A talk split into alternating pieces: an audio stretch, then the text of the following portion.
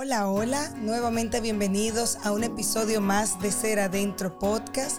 En esta oportunidad, como siempre, súper feliz de compartir con ustedes eh, nuevos temas en esta temporada. Por supuesto, tiene que ver con la madre. Y de verdad, señores, tengo que confesarle algo.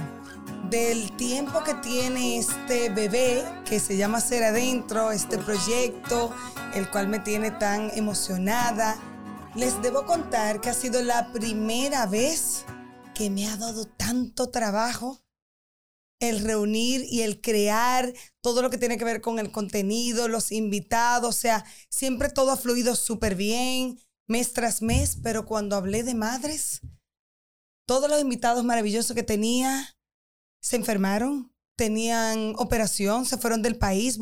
Una cosa, yo dije, Padre amado, ¿y qué es esto?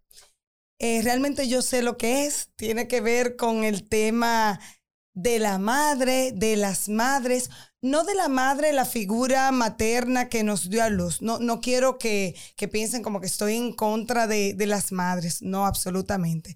Tiene que ver, y de eso quiero hablarles en, en esta oportunidad, sobre ese, esa madre que llevamos todos dentro. Todo el mundo tiene una madre interior, un padre interior, un hijo interior, un niño interior. Y en esta oportunidad, que cae muy bien con este tema, con este mes de mayo, y es esa madre que, que nace en mí, que está en mí, y cómo yo puedo cultivarla, cómo se da esa relación de yo cultivar mi propia madre interna y entonces estar disponible para abrazar a mi madre física. Yo sé que esto es un tema que a todos nos e, es como un poco controversial porque de verdad que las relaciones con las madres son diversas, son especiales, son eh, muy particulares. La relación que yo tengo con mi mamá no es la que tiene eh, mis amigas con su mamá. Hay días y hay días. Sin embargo, he podido aprender que nosotros tenemos primero que irnos adentro.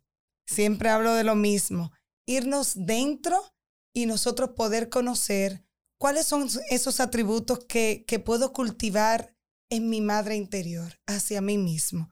Y cuando hablamos, hablamos de madre, ¿de qué, ¿de qué hablamos? De parir, de gestar, de dar, de compartir, de, de, prestar servicio, de estar disponible siempre. Entonces la pregunta sería, ¿cuántas veces yo estoy dispuesta hacia mí misma de compartir mis propias ideas, compartir un momento para mí, gestar proyectos y cosas para mí, darme tiempo de calidad a mí, mimarme a mí. O sea, hay un montón de cosas y sobre todo nosotras las mujeres y las que son madres que están siempre muy disponibles a tiempo completo para otros, para nuestras amigas, para nuestros padres, para nuestros hijos, eh, nuestras parejas. Entonces, ¿cuándo es mi momento? ¿Cuándo es el momento de yo saber cómo alimento mi cuerpo? ¿Cómo alimento mi psiquis? ¿Cómo alimento mi mente? Cuando hablo de cuerpo, obviamente, ¿qué cosas, con qué cosas yo me nutro? ¿Qué cosas yo ingiero? ¿Qué cosas tomo? Ahí cada quien tendrá su, ustedes saben, los que me conocen, saben que yo soy vegetariana. Ay, ya no me acuerdo de, ¿Desde cuándo? Pero debe ser como de los 15 años, o sea, que tengo muchísimo, más de la mitad de mi vida siendo vegetariana, no consumo absolutamente nada de alcohol, es por principio. Sin embargo, hay que ponerle ojo a cómo yo nutro mi cuerpo físico y cómo yo nutro mis propios sentimientos y mis emociones, cuáles son las cosas de mi día a día. Ahorita hablábamos aquí en el estudio sobre el calor. Y de verdad, ¿eh? señores, el calor está intenso yo lo siento, ese sol está, eh, wow, con pilas nuevas. Sin embargo, yo le decía a los chicos, miren, yo trato de no centrarme en eso. Y de verdad, porque es que ya yo lo sé, ya lo estoy sintiendo. Y si además le doy fuerza hablando del calor y, y que estoy muriendo del calor, entonces se hace todo más intenso. Y eso, eso es válido para todo. ¿Qué pasa dentro de mí? ¿Cuáles son las emociones que yo permito que penetren a mí o con las que yo me nutro. Vivo siempre del drama. Hay gente, a veces nosotras las chicas em, somos así como muy sentimentales, un poco dramáticas, a lo mejor dirían los varones. Eh, y, hay un poco de, cierto en esa parte. Entonces, ¿hasta qué punto yo hago de mi vida un drama permanente? ¿Hasta qué punto yo no puedo hacer un alto y, analizarme, decir, ¿qué pasa, Noelia? ¿Qué está pasando contigo? ¿Qué está pasando contigo que estás todo el tiempo hacia afuera? porque estás siempre disponibles para otros? En estos días hablaba con una amiga y me decía, wow, Noelia, yo estoy aprendiendo a decir que no. Y eso, aunque lo veamos muy sencillo, pero ¿cómo que no? Claro, yo sí. Mm. Se los digo, a mí me cuesta un poco decirle que no a mi mamá y a mi papá.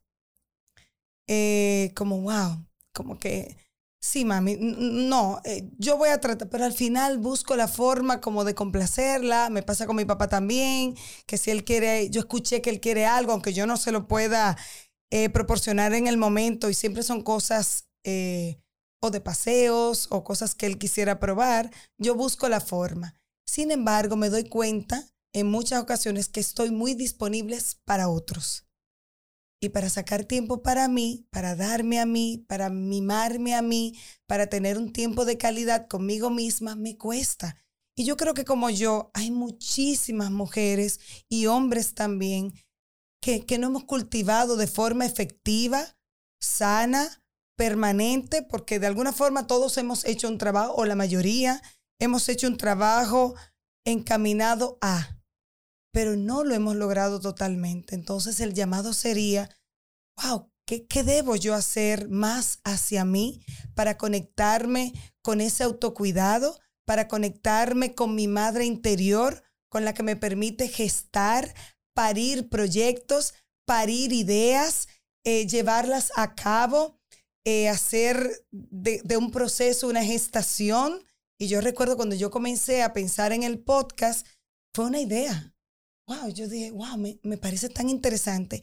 Y desde ahí comenzó en mí a gestarse ese bebé, que ahora ya eh, tiene unos meses y poco a poco pues va tomando forma. Entonces, ¿cuál es mi bebé interior que yo como madre debo cultivar?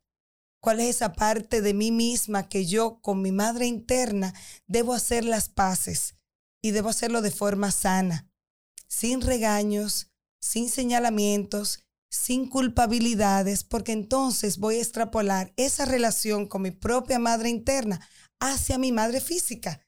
Y por eso a veces se complica tan, tanto y es tan complejo esa relación hija-madre. Se los digo, eh, yo quería, eh, parte de, las cosas que quería conversar era con mi mamá.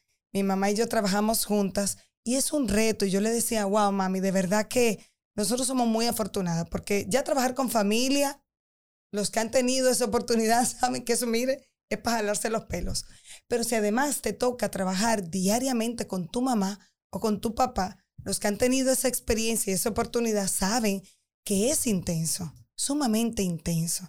Entonces, por eso la importancia de uno ponerse límites eh, eh, en, las cosas que nos toca trabajar, pero también debe haber una relación sana entre mamá e hija para que puedan hacer otras actividades sin dañarse a sí misma y sin dañar a los demás. Entonces, yo les invito de verdad a que podamos hacer un alto y esa siempre será la invitación. Recuerden que debemos ir dentro y tomar una libretita e incluso yo soy mucho de anotar. Bueno, señores, le tengo que contar, siempre tengo algo que contar porque en estos días yo estaba hablando con unas niñas, eh, pues me propuse hablar sobre, sobre el cuidado en el proceso de menstruación, de ese bultito que mi mamá me creó cuando me llegó la menstruación, que yo creo como que la gente lo ha ido olvidando. Y yo les decía, chicas, en un calendario, porque yo me fui, ya ustedes saben, ¿verdad? Entonces yo tomé un calendario y decía, en un calendario usted señale el día que le toque. Yo soy mucho de escribir, me encanta. Yo ando aquí con una libreta mágica que se supone que no debe salir en el video, pero no me puedo separar de ella. Y yo soy de las que voy a una reunión con libreta. Y las chicas, las niñas me decían, tía, es que para eso hay una app. Yo le decía a mis hijos, en mis tiempos no había celulares y eso fue el acabose. O sea, ellas no podían creer, son niñas de 9, 10, 11 años, que cómo es posible que cuando yo tenía 10, 11, 12, 13 años, yo no tenía un celular. Entonces, a las que nos gusta escribir, como a mí, este es un buen momento para usted sacar su libretita, su, su papelito, su hojita de apunte y entonces poder ahí llevar esas anotaciones de cuáles son esas cosas que yo todavía necesito cultivar para mi madre interior. Cuáles son los momentos que voy a sacar de ahora en adelante y este es un buen tiempo, estamos casi a la mitad de este año 2023 y es un excelente momento para ponernos nuevos retos, retomar cosas que no hemos hecho, porque lo dijimos en enero cuando todo comenzó, sí, yo voy a hacer y yo voy a hacer, y al final estamos en mayo y tú te dices, wow, yo no he hecho nada. Entonces, esta es parte de la invitación, todavía hay chance, todavía hay tiempo. ¿Cuáles cosas yo voy a hacer para mimarme? ¿Cuáles cosas yo voy a hacer para autocuidarme? ¿Cuáles cosas voy a hacer para dejar de señalarme, de culparme? de muchísimas cosas que uno les pasa en el día a día. Así que esa es la invitación de este episodio. Espero que les haya gustado. Igual les invito, como siempre, a que nos puedan seguir en nuestro Instagram, inseradentro.podcast. Y la invitación es a ir dentro. Gracias por haberme acompañado en este episodio. Espero que haya sido de su agrado, que lo hayan disfrutado tanto como yo. Así que pueden seguirnos en nuestras redes sociales, en Instagram como seradentro.podcast, en Facebook como Seradentro Podcast y en mis redes sociales Noelia Ure. Así que hasta la próxima.